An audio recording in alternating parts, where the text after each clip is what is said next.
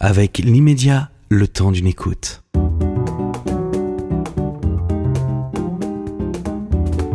Conversation intime avec Catherine Sellac. Prénom Jacques Non. Weber, Profession euh, comédien, Situation familiale euh, marié, père de famille de trois enfants. Qualité principale Oh là Euh, Je crois que je suis gentil, je crois. Et défaut majeur Euh, je... euh, impatient. Philosophie de vie Euh, Ah Philosophie de vie, tiens, tiens, tiens. Je... Toujours euh, aller et tenter d'aller vers la beauté des choses, voilà. Une faconde naturelle, une voix euh, grave, un charisme Oui, indéniable, une crinière d'un blanc en titane, une élégance naturelle. Êtes-vous un séducteur, Jacques Weber? Oh, je le fus, mais maintenant, au-delà de cette euh, limite, votre ticket n'est plus valable, comme disait. Vous y euh, croyez Romain vraiment à ça?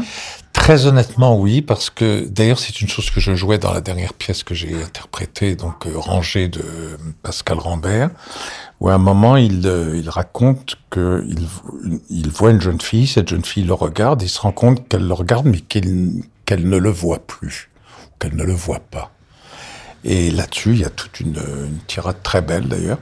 Et ça m'a beaucoup frappé. Mais vous le C'est vrai vivez, qu'à un moment, on a, une, on a une conscience tout à fait réelle qui, qui marque bah, le trois, la troisième mi-temps, si j'ose m'exprimer ainsi. Il fait une espèce de troisième temps d'existence qui est pas, qui est pas désespéré ni désespérant, qui est comme ça. C'est que d'un seul coup, le regard entre euh, femme et homme n'est plus le même. Il y a quelque chose qui s'est arrêté, qui ne passera plus, voilà, qui, qui s'est transformé pour être plus, plus agréable avec moi-même. Je dirais Mais qu'il s'est même pour les personnes de même génération? Euh, je, je crois que oui. c'est- ben, ben, pour les personnes de même génération, c'est quel- comment C'est quasiment que ça n'est que le comment dirais bon, tout simplement le Cupidon n'est plus là. Il s'est il s'est paumé en route. Le, voilà, le désir n'est plus là. Le désir est- est- s'est absenté de l'existence. Il, s'est mis sur d'autres choses. Il s'est mis sur la contemplation, sur justement la, beauté de la nature, des éléments, de ceci. Et même, ça peut même être la beauté d'une femme, mais par le prisme de, euh, comment, de, de, l'élément naturel. Mais il y a plus ce, ce désir qui parfois a fait que certains hommes rêvaient d'une seule chose, c'est de la castration, quoi, pour être tranquille, parce qu'ils n'en pouvaient plus. Ça n'a pas été mon cas. mais, mais euh, c'est vrai que c'est une chose assez, assez forte, assez prégnante dans le, le ce que j'appellerais oui le troisième temps de l'existence. Mais c'est voilà. c'est pas du Néanmoins, tout vous avez usé de vos charmes Vous vous en êtes servi Alors, celui qui vous dirait un jour qu'il n'a jamais usé de ses charmes, c'est un sacripant, c'est un, c'est un beau menteur.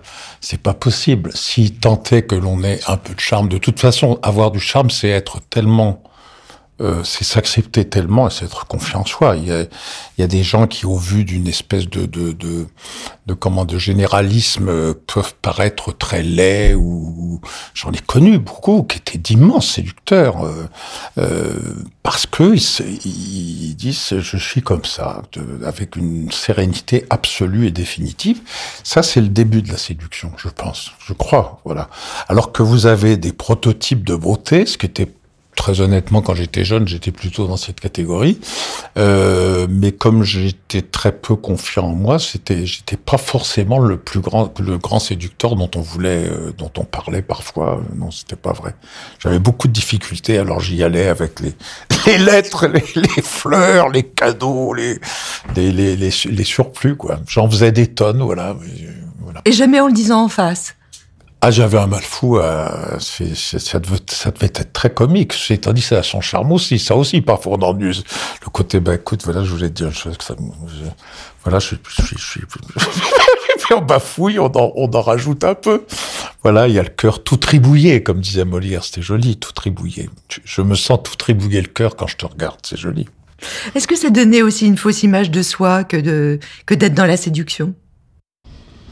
Non, mais je crois qu'il faut s'entendre aussi sur ce que ça peut être cette histoire de séduction. C'est un, c'est, c'est, c'est un rapport avec l'autre euh, qui est qui, qui finalement euh, ne cesse de conjuguer nos, nos, jours et nos nuits. Je veux dire, euh, mmh. euh, donc euh, personne n'y échappe à cette histoire mmh. de séduction. Donc euh, ça se termine pas nécessairement dans un lit. Ça se termine pas nécessairement dans un lit, et ça n'a rien de, de comment dirais-je de. Ça peut être extrêmement dangereux. Ce sont des jeux qui, qui brûlent, ce sont des jeux qui brûlent, ce sont des, des jeux... liaisons dangereuses. ben voilà, par exemple. Et à partir du moment moment où Madame de Merteuil entend de la part de Monsieur de Valmont, ça a été plus fort que moi, il n'y a plus de jeu possible et elle décide de le tuer, de le condamner. Parce qu'il ne faut pas accepter de la part d'un séducteur qui dit c'est plus fort que moi. Séducteur est censé régir de hum. l'ensemble des choses. Donc de dominer. Ce qui est quand même excessivement rare. Oui, de les dominer, le, le terme est plus joli que le mien, pardon. Hum. Vous avez raison, Catherine, voilà. Est-ce que vous êtes souvent tombé amoureux de vos partenaires? Ah oui. Ah bah, euh, il y a une oui, oui, toujours. Toujours. Parce ça ne veut pas dire pour ça que les choses se soient euh, euh, concrétisées. Concrétisées, mais en tout cas, j'étais. Mais comment Attendez, attendez. À un moment, je me retrouve avec Catherine Deneuve, à un autre moment avec Isabelle Adjani, à un autre moment avec Jeanne Moreau, à un autre moment avec Carole Bouquet, un autre avec moment... Jeanne Birkin. Avec Jeanne. Oh, Jeanne Birkin première scène d'amour pour elle et pour moi. Ben, tu sais, c'est fou, sur la première scène d'amour que je fais sans Serge et tout. Et moi, c'était la première scène d'amour aussi. C'était dans Projection privée. Et franchement, je pense que c'est une des plus belles femmes que j'ai vues dans ma vie, un des plus beaux visages qui soient, des plus beaux, des corps les plus, les plus élégants, les plus rares qui soient. C'était absolument incroyable ce qui se dégageait de cette fille. Enfin, c'était, et c'est vrai qu'on pouvait se damner. Et d'ailleurs, je lui ai fait un immense, je lui ai fait un cadeau, c'était l'intégrale de, de, de, des leaders de Schubert. Et il y a un mec qui me tape sur l'épaule, c'était Gainsbourg, il me fait, t'as bon goût. j'ai trouvé ça magnifique. t'as bon goût. Vous disiez euh, que vous n'aviez pas été un, voilà, un homme euh, euh, sûr de, de, vous. Et c'est vrai que même enfant, adolescent, vous étiez quelqu'un d'assez complexé. Euh, vous, vous dites que bon, de plus physiquement, vous aviez euh, de l'acné, euh, vous voilà, grand, oui, etc. Bon, euh, est-ce que ça, c'est vraiment un, un obstacle à, à, se sentir bien et, et, ça reste longtemps? Mais je crois, je crois qu'on a tous un, un nez de Cyrano quelque part, comme dirait l'autre. Je crois que si vous si vous demandez à quelqu'un d'aller revoir son enfance, il va vous dénicher des vieilles douleurs enfouies et secrètes. Alors certaines sont plus ou moins importantes c'est vrai, mais c'est certain que lorsque vous avez un très beau visage, une très belle apparence, et puis que vous savez que dessous la chemise, il y a des, il y a, des bubons, il y a de l'acné, quoi, bon voilà, euh, bah ça, ça crée, ça, ça tire, alors parce qu'en plus, il y a toujours des jeunes filles qui vous disent sur la plage, pourquoi t'enlèves pas ta chemise? Oh, pour rien, j'ai peur des coups de soleil, bon, enfin, bon, bref, tout ça, tout le monde a tout, tout de suite compris, et c'est vrai que ça crée des, des, des, des vrais problèmes, et puis surtout, euh, mon papa, mon frère, enfin, étaient des gens extrêmement brillants, euh, scientifiques et philosophes en même temps. Et moi, j'étais nul de chez nul dans tous les lycées que j'ai traversés. Deux sœurs médecins, euh, voilà, un frère philosophe, puis, ah votre père ça, physicien. Physicien, et puis apprenant le chinois à 80 balais. Enfin bon. Grafologue. alors voilà, donc voilà, exactement. Donc tout ça faisait que tu n'es qu'un petit imbécile, les enfants n'ont pas la parole à table. Enfin tout ça était assez assez compliqué à, à, vivre, mais en même temps, je vais pas me décrire comme l'homme le plus malheureux de la terre. J'ai vécu ça et comme tout le monde, j'ai eu mes petites blessures, enfin mes ou mes grosses blessures. Euh, Est-ce que vous avez voulu qui prendre constitué votre revanche? Ah oui, tout à fait. Mais je pense là aussi, euh, euh, je sais plus qui parlait de ça l'autre jour, mais euh, alors on, on, le, le, terme à la mode c'est résilience, d'autres c'est revanche, etc. Mais je pense qu'on a on a tous une tendance à se venger d'une part malheureuse, sombre de notre enfance. Je crois. Je crois qu'on est beaucoup dans ce cas-là. Je dis pas qu'on est tous comme ça, mais beaucoup. Voilà. À se venger, oui, à, changer, à s'en sortir de ce quelque chose qui reste, qui traîne dans, la conscience. Voilà. Est-ce que ça vous a amené à être violent? Intérieurement? Euh, intérieurement, oui, mais j'ai une, une haine absolue pour tout ce qui est violence physique. Je trouve ça insupportable. Sauf que Par contre, moi, en marchant, par exemple, je fais énormément de marche, j'adore ça. je me fais mal. Il faut que ça me fasse mal. J'adore à un moment souffrir, quoi. En montagne, je fais beaucoup de, de marche en montagne. Vu, vu, mon poids, il y a des fois où c'est difficile et j'aime bien. J'aime beaucoup que ce soit difficile. Mais pourquoi? Parce qu'après, il y a la récompense. Il y a la, récompense. Donc ça, c'est génial, j'adore. Oui, si on parle évidemment avec vous, on ne peut parler aussi que de de gastronomie, vous êtes épicurien, vous aimez ça. Euh, et à la fois, euh, ça répond à quoi, selon vous? Euh, Être un peu ogre, ogre de la vie et, et ogre aussi de la nourriture il doit y avoir une vague relation. bon, je crois que c'est de l'ordre de la, de la, sensualité, de la gourmandise, de une gourmandise de l'existence et de la vie. Quoi. Et de l'échange aussi. Et, et de l'échange, j'adore ça. j'ai tellement euh, été effrayé par ce que j'appelais le syndrome du bruit des fourchettes, c'est-à-dire des tablés où il n'y a pas un mot qui se dit, où on sent un, un silence pesant, euh, une chose qui s'est dans ma famille, euh, le, beaucoup des repas, ceci, on était quatre enfants, euh, ma mère se, était également condamnée au silence. Dès que le père parlait, c'était le père qui parlait, il fallait se taire. Peut-être est-ce que c'est ça qui m'a marqué, je sais pas, mais toujours est-il que c'est un souvenir que j'ai. J'appelais ça le bruit des fourchettes, quoi. C'est-à-dire qu'on entendait. Il y a rien de pire dans un resto quand vous êtes avec quelqu'un, vous, vous discutez, puis d'un seul coup, c'est qu'on n'a plus rien à dire. qu'il n'y a plus rien à dire, c'est mm. terrible, mm. c'est épouvantable. vous êtes arrivé de vouloir quitter un plateau, euh, un tournage, une scène? Oui, oui. Oui, ça m'est arrivé. Oui, ça m'est arrivé. Je ne l'ai pas fait. Euh, je l'aurais. Si on m'avait, euh, je pense que et ça, j'en, enfin, c'est très compliqué. J'allais dire, si on m'avait manqué de respect, je supporte pas. Je supporte pas les gens qui hurlent. Je supporte pas la méchanceté. Euh, mais vraiment, je la supporte pas. C'est-à-dire que je pense que là, je suis à un âge où, on me fout la paix. Mais et je pense que ça serait arrivé réellement, ce qui, n'a jamais été le cas. Je touche du bois. Euh, euh, je pense que je me serais défendu très très nettement, peut-être en quittant le plateau ou peut-être en foutant une fessée au monsieur, quoi. Mais en même temps, je dis ça, puis en même temps, je pense par exemple au cas Maurice Piala. Maurice Piala est un génie absolu. Et tout le monde raconte l'extraordinaire, parfois, perversité qu'il avait, voire la méchanceté qu'il avait. Il y a même des extraits dans les making-of de son coffret génial, où on se dit, comment j'aurais pu supporter ça? Et, et là, la toute la question se pose jusqu'à quel point je pourrais supporter des rapports pervertis, féroces, méchants. Est-ce que pour aller vers l'excellence, justement, parce que quand même, ce qu'il y a de pire, c'est pas Maurice Pialat, c'est la sottise, quoi, c'est la bêtise de certains scénarios, de certains metteurs en scène, le logement foutisme, la fainéantise, ça, c'est pire que tout. Vous en avez connu? La violence, par exemple, chez des gens comme Pialat et d'autres, et John Ford et tant d'autres, on peut en citer beaucoup, c'est souvent euh, la le, le, le, fait que ces gens sont d'une tendresse et d'une hyper émotivité, une hyper sensibilité sur le monde que bah, celle des grands artistes, quoi. Voilà. Ça veut pas dire que ça doit excuser tout. Ça veut dire que c'est un fait comme ça. Après, à vous de prendre votre responsabilité devant ça. Quand avez-vous pris pour la première fois, Jacques Weber, l'avion? Alors ça, soit vous le savez, vous me piégez, voilà, parce que vous savez beaucoup de choses sur moi. Je pense que j'ai première C'était un long voyage. J'ai pris ah c'était alors il y en a plusieurs voyages. Il y en a deux. Il y en a un qui est très très long qui est le voyage pour aller au Chili euh, à l'époque magnifique d'Allende, juste avant qu'il se fasse sauter la tête par ce, ce, salopard de Pinochet, et que Kissinger soit prix Nobel de la paix, alors que c'est lui qui a tout manigancé pour que, que, Pinochet existe, quand même pour le rappeler. Non, mais j'aime bien rappeler ce genre de choses, parce que parfois on oublie un peu trop vite tout ça. Et, euh, et donc c'était pour faire état de siège avec Costa Gavras et retrouver Yves Montand, euh, Jacques Perrin, le merveilleux Jacques Perrin qui était producteur, que j'adorais, qui était un type d'une gentillesse absolument magnifique. Et donc voilà, ça, ça a été un voyage de 18 heures, dans lequel d'ailleurs... Vous avez une hôtesse. Dans lequel d'ailleurs il y a eu, euh, oui, oui, il y a eu des, il y a eu des histoires là-dessus. Oui, oui, c'était, oui, c'était très, très, très, très bien. c'était très bien.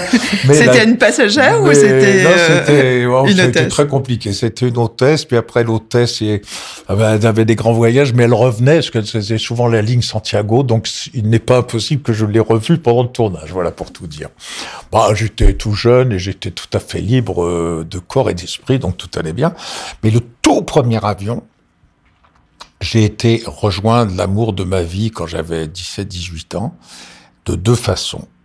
À Marseille, une en vélo Solex, parce que je voulais faire Depuis le mec Paris qui était, oui, faire le mec qui était à cheval, donc le vélo Solex, pour moi c'était le cheval et tout, voilà, John Wayne en Solex, je vais vous dire que j'avais mal aux fesses, et euh, voilà, tout ça pour les pâtés et tout, complètement dingue. Et puis l'autre fois, j'ai pris pour la première fois l'avion, j'étais mort de trouille, c'était une caravelle où on entrait par l'arrière, c'était très étroit, on avait l'impression de rentrer dans un IRM, c'était absolument effrayant, et je me souviens de ça. Dans un ULM. Hein? ULM. non, non, IRM, parce que je Ah dis bien IRM. Bon, l'IRM, on le connaissait pas à l'époque, ça Ah n'existait oui, pas. en parce que de- c'était tellement étroit, tellement serré. Le... Il paraît que c'était pareil sur le Concorde, d'ailleurs, que c'était très serré comme ça. Enfin, Voilà.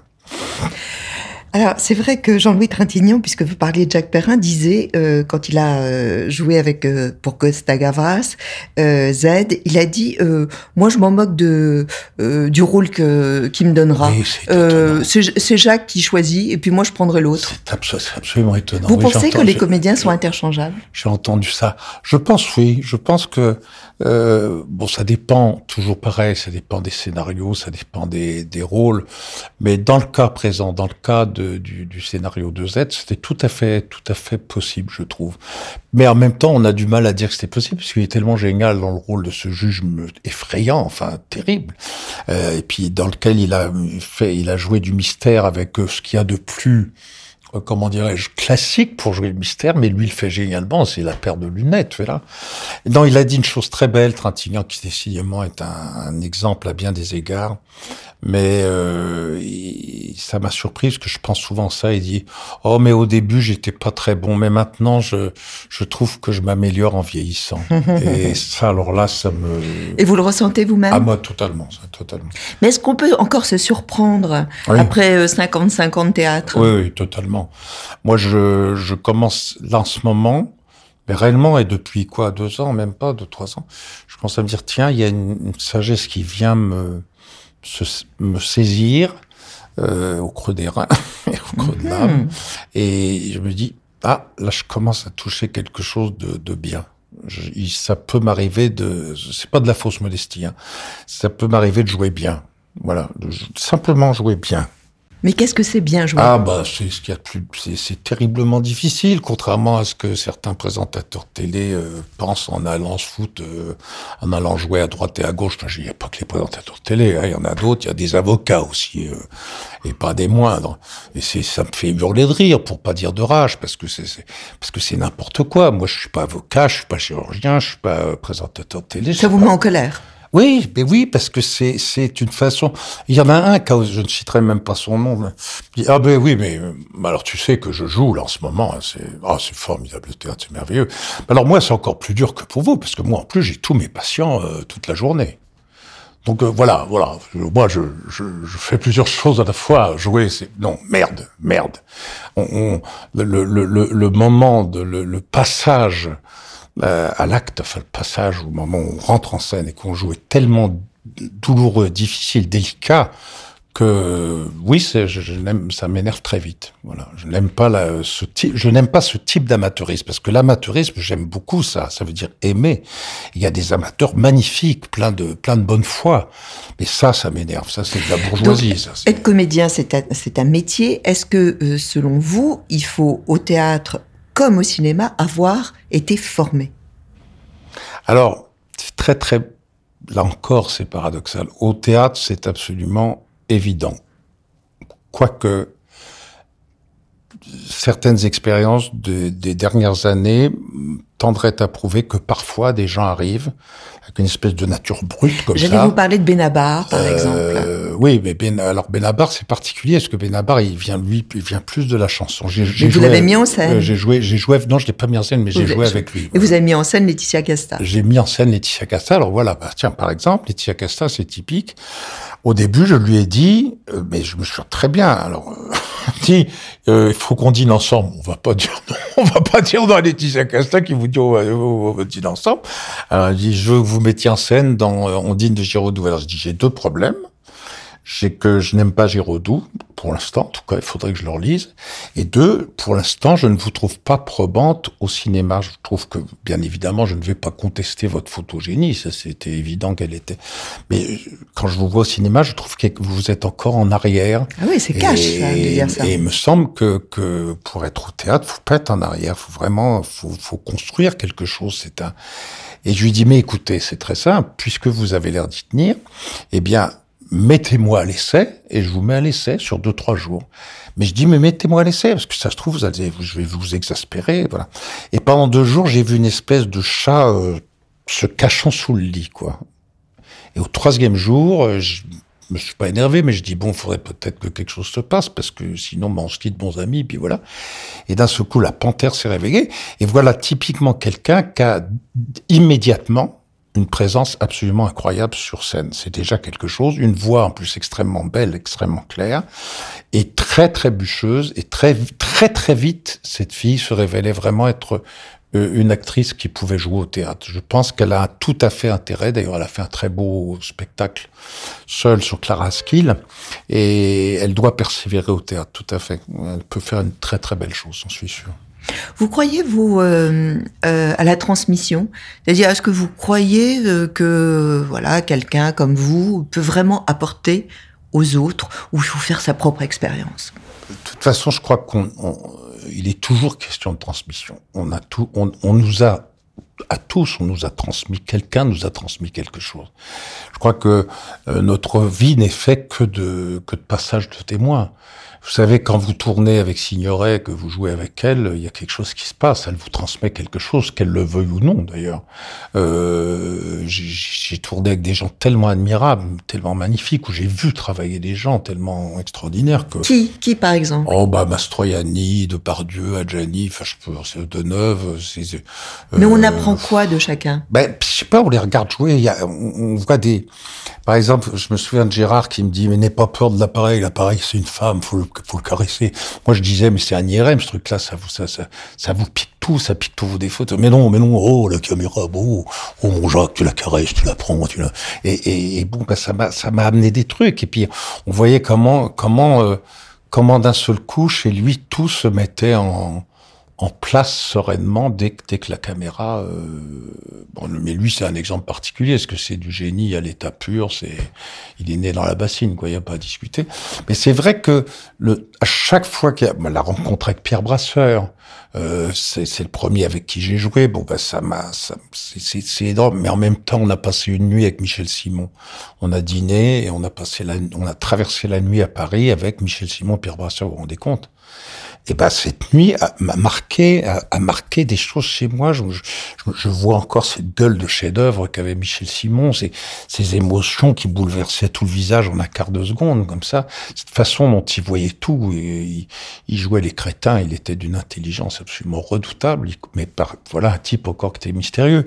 Tout le monde croyait qu'il foutait rien, qu'il s'appuyait sur sa grande nature. Il connaissait les, les scénarios mieux que le metteur en scène. C'était absolument extraordinaire. Vous pouvez être encore impressionné par quelqu'un. Ah, mais moi, mais quand je vois Kate Blanchette dans Tar, euh, comment ne pas être impressionné? Et puis même, dans, les gens qui, dans les gens, les, Français qui jouent à l'heure actuelle, il y a des gens que vous ne connaissez même pas. Enfin, si je vous dis les noms, peut-être que vous en souviendrez pas. Mais Audrey Bonnet, par exemple, dans Clôture de l'amour de Pascal Rambert, c'est une des plus belles choses qui soient. Vous allez à la Comédie Française, vous voyez la, troupe de la Comédie Française. Moi, je suis totalement impressionné. Je me dis, mais c'est un niveau de jeu absolument exceptionnel, que ce soit Denis Podalité, Sébastien Poudrou, euh, Laurent Stocker, et, et, là je cite les hommes parce qu'ils me viennent tout de suite, mais je peux vous citer Marina Hans, je peux vous citer, euh, euh enfin il y, en a, y en a tellement. Dominique Blanc. Bah oui, Dominique, Dominique, comment je peux ne pas la citer C'est fou, enfin je viens de la voir.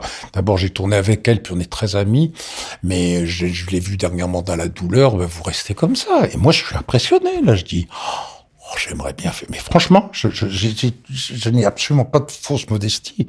Je me dis, oh, comment ça se passe, comment ça fonctionne, ça, comment c'est?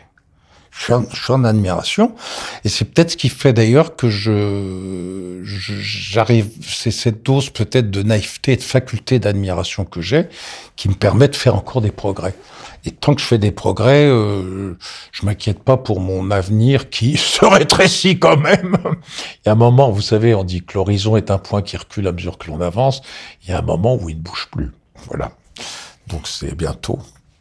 Est-ce qu'on est aidé par, euh, par les siens, c'est-à-dire euh, ceux qu'on aime, ceux qu'on admire, euh, les, les, grands auteurs? Là, actuellement, vous êtes sur scène à la Scala, vous êtes accompagné ben, des plus grands. je vais aller, on, va en citer quelques-uns. Il y a Courteline, il y a Edmond Rostand, il y a Marguerite Duras, il y a Raymond DeVos, Gustave Flaubert ça vous l'aimez, vous l'aimez tant, euh, Alfred de Musset, etc. Euh, vous avez euh, déjà fait éclat de voix. Éclat de vie, oui. éclat de vie, pardon. Mhm. vous aviez fait seul en scène aussi, mhm. et puis aujourd'hui à vif. Est-ce que c'est c'est un exercice différent d'être seul? C'est en parallèle. C'est pas le fait d'être seul, c'est que c'est sur des expériences qui me permettent d'aller. C'est parallèle à ma, mon, à, ma carrière. Je sais pas comment dire. C'est. C'est encore autre chose. Bah, je fais le roi lire, je fais architecture, je fais des pièces euh, chorales, je fais énormément de grands grands répertoires, etc. Et à côté de ça, de temps en temps, j'aime bien me retrouver euh, euh, dans mon jardin avec mes coups de foudre. Vous connaissez cette histoire merveilleuse. Croyez-vous aux coups de foudre? Non, non, pas du tout. Alors, vous me permettrez de rester encore un peu. Et je trouve ça magnifique. Et donc, je suis resté encore un peu autour de pas mal de textes. Et j'aime bien après les redonner et même voir les repartager. Et pourquoi je continue toujours à faire ce, ce spectacle Parce qu'il change tout le temps. Pas, pas beaucoup, pas de façon euh, profonde forcément, mais le peu de changement qu'il a euh, est important pour moi. Et là, c'est un gros changement puisque je suis accompagné de deux musiciens qui sont des créateurs. Et je leur ai demandé surtout pas de musique d'accompagnement, mais de travailler ensemble, en même temps que moi. Donc, ils improvisent. Il s'agit de Greg Slab, euh, Greg Slap, c'était l'harmoniciste d'Hallyday. Bon, il faut pas condamner au, euh, les gens comme ça à dire c'était le de, mais c'est vrai que quand il faisait son quart d'heure d'improvisation euh, à Bercy, on était tous cloués sur le siège quand même. Et puis Pascal Comté, qui est un des plus, plus grands accordéonistes euh, actuels. Et donc les deux se sont trouvés, se sont flairés, se sont reniflés. Et si vous voulez, on convie les gens donc à la Scala de Milan, à la Scala, de Milan, à la Scala, et puis après la Scala Avignon, on les convie, euh, on est presque comme dans un bistrot, quoi, les trois à avoir envie de partager euh, des textes et des moments musicaux que l'on aime, voilà. Et, si les gens euh, sont joyeux comme nous, nous pouvons l'être, bah, ça sera formidable. Euh, alors c'est une question peut-être un peu plus prosaïque, mais c'est vrai que de plus en plus, il y a des seuls en scène. Il y a beaucoup, enfin il y a aussi André Dussolier, il y a des, euh, bien sûr euh, euh Lucchini, mais je me, je me demandais aussi si c'était pour des raisons économiques. Parce que le théâtre fonctionne pas très bien. Oui. non, je crois que d'abord, ce qui est très étonnant, c'est que je crois que j'ai été un des tout premiers à lancer cette histoire-là. Et puis, puis il y a eu naturellement le phénomène de Fabrice. Euh, qui vous aviez même 30 ans, vous étiez directeur du théâtre à Lyon. Oui, oui, tout à fait, bravo. ça, et vous avez dit, euh, je vais, je vais tenir deux heures. et vous allez voir ce que je, et, ça ce que je vais vous montrer. deux heures sans savoir, et c'est ce que j'ai fait. C'est dingue ça. Et puis après, il y a bon, alors, donc, il y a, d'abord, il y a certaines de, de, de, de, ces acteurs, il y a eu, y a eu Rochefort, il y a eu plein de gens comme, comme ça. Et puis, bon, ça, je crois que c'est un vrai plaisir que les acteurs s'accordent. Euh, Noirel l'a fait, beaucoup de gens l'ont fait. Euh, ça, c'est une chose, je crois que c'est plutôt uniquement de l'ordre du plaisir. Mais, ce qui est vrai, c'est qu'il y a une propension absolument hallucinante à, par le stand-up, par les comiques. Alors les, comiques, en veux-tu, en voilà. D'abord, euh, c'est très, c'est hallucinant, mais chaque émission de radio maintenant a ses un, deux, trois, voire quatre petites chroniques rigolotes. Comment être rigolo tous les jours à heure fixe, ça, je me demande comment on fait. Moi, ça me fait, c'est très rare quand ça me fait rire. Et c'est, et c'est vrai que ça a pris une place parce que économiquement, c'est vrai que c'est, c'est moins risqué de se, de se brancher sur un type tout seul qui raconte une histoire belge, euh, voilà. Et mais alors là-dedans, là là-dedans, il y a des gens encore une fois extraordinairement doués. Je n'ai pas de mépris pour certains, au contraire, j'ai beaucoup d'admiration pour eux. Mais il y en a d'autres, c'est du foutage de gueule. Je veux dire, c'est absolument, c'est d'une vulgarité confondante. Et moi, ça me ça me hérisse le poil, quoi. Et là, c'est très souvent dû en effet à des contingences économiques, quoi, des nécessités économiques. Jacques Weber, je voudrais vous me répondiez tac au tac. Ouais. Est-ce que vous préférez dire oui ou non? Je préfère dire oui. Oui, oui. La dernière fois que vous avez été de mauvaise foi Euh, ah, c'est curieux ça. Je, très honnêtement, je sais pas. C'est ça. Euh, je sais pas. Très honnêtement, je sais pas du tout. Mauvaise foi, je sais pas. Vous êtes toujours de bonne foi. Oui, comme les. Enfin, je pas. J'ai pas l'impression que je sois de mauvaise foi. Euh, euh, non, non, euh, non, non. Je crois. Enfin, je me vois pas être de mauvaise foi, mais peut-être que c'est le cas. Je sais pas. Non, je suis de mauvaise foi quand dans, dans, dans la vie euh, ménagère ou dans la vie euh, d'intendance. ou Mhm. La vie à deux. Où je fais croire que je fais beaucoup de choses alors que je fais pas grand chose. Tu te rends compte, j'ai fait le lit, j'ai fait la vaisselle. Enfin, c'est énorme, vraiment. Bon, là, c'est la mauvaise foi patente parce que je, je n'ai pas comment vous appelez ça maintenant le, La charge mentale. la charge mentale. Mm. Voilà, non. As-tu l'amour pour une femme et chez une femme? Euh, je vais dire une chose absolument grotesque. Parce que les hommes se permettent d'être sous et ne supportent pas que les femmes le soient. C'est complètement, ça fait partie encore de toutes ces choses dégénérescentes du, du, du, du, du macho, du patriarcat, tout ça. Et c'est formidable ce qui nous arrive. On se prend en pleine gueule le féminisme c'est très bien, ça nous fait réfléchir. Et je trouve ça, moi, formidable. Alors, bien sûr que ça a des excès, que ça a des effets pervers, mais je trouve ça formidable. Ça nous remet les, les idées en place et je trouve ça très bien. Euh, et oui, je supporte pas une, une femme ivre. C'est quelque chose qui me, qui me, qui me, qui me fait beaucoup de mal, quoi. Et puis une femme méchante, surtout ça, une femme méchante. Alors là, c'est pour moi, c'est il. Mais si je vous dis euh, pour un homme, as-tu l'amour, ce sera la même chose? Ah bah un homme méchant, il y a rien de pire qu'un homme. Oui, je trouve que c'est Ouais. absolument. Donc c'est pas c'est pas lié. euh, Non, au non, sexe. vous avez, oui, vous avez raison. C'est bingo. non, non, oui, vous avez raison. C'est vrai, oui, oui. Et un homme sous, c'est très, très désagréable. On se trouve toujours génial quand on est rond, mais je sais que c'est pas du tout bien. hein. Je sais, je sais. Quel jour de votre vie vous aimeriez revivre? Ah, ça, c'est intéressant. Alors, c'est, on peut répondre d'une façon. euh, Du tac au tac. Hein. Ah non, tac au tac, non. Alors tac au tac, c'est. Euh, je crois quand même que mon très grand bonheur, c'est la toute, la toute première, enfin la, la grande générale de Cyrano de Bergerac. Ça, ça a été un moment euh, parce que je l'ai pas loupé, parce que il m'est arrivé très souvent de louper des premières, de louper des grands moments dans, dans mon existence, enfin d'avoir la sensation d'avoir loupé. Euh, même mon prix d'excellence au conservatoire, j'avais la sensation d'avoir été en deçà de ce que je pouvais faire.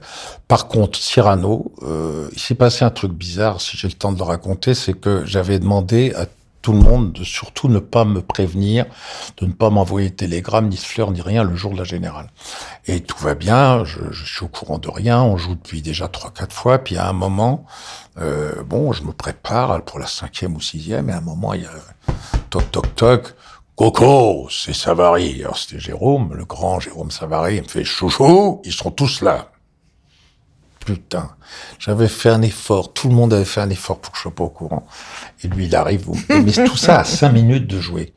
Il y avait deux solutions, euh, où je m'écroulais, où je disais merde, j'y vais. Et j'ai dit merde, j'y vais. Et très honnêtement, je suis sûr que j'ai fait une très grande représentation. Mais ça vous a peut-être galvanisé. Oui, oui, tout à fait, tout à fait. Je suis sûr que c'était une très grande. Et ça, c'est un souvenir très, très heureux. oui. Comment vous aimeriez conclure cette conversation intime avec vous? Euh, il y a une phrase dans Shakespeare qui, je trouve, résume le mieux et mon métier euh, et la vie, peut-être. C'est trouve la lumière à l'obscurité. Trouve la lumière à l'obscurité. Ça, c'est très, très beau. C'est, je crois que c'est dans le songe d'une nuit d'été, je crois. Voilà. Merci Jacques Weber. Merci à vous, Catherine. On se retrouve la semaine prochaine pour une nouvelle conversation intime sur l'immédiat.